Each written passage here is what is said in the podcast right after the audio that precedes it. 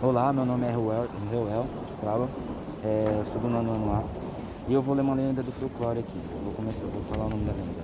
Mapinguari. Vou começar a ler a lenda. Diz a lenda que no interior da floresta amazônica vive um monstro terrível e um gigante faminto coberto de pelo.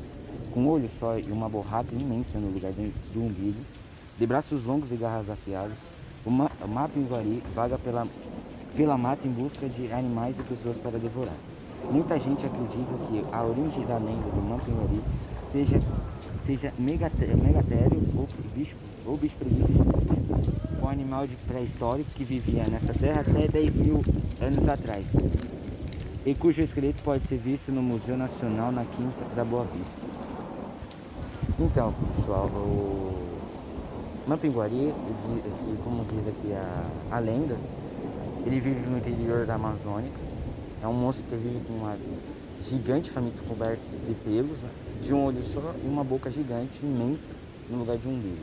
Ele é de braços longos e garras afiadas. Uma piguari vai pela mata em busca de animais e pessoas para devorar. Bom, uma pinguari seja um megatero, uma, ele, ele, parece ser um bicho preguiça gigante. É um animal praticamente pré-histórico que vivia nessas terras há 10 mil anos atrás, cujo esqueleto pode ser visto no Museu Nacional na Quinta da Boa Vista. Então é isso mesmo aí, pessoal. Meu, fico por aqui e meu nome é Rogal. Strauba, meu nome é... Depois é só editar.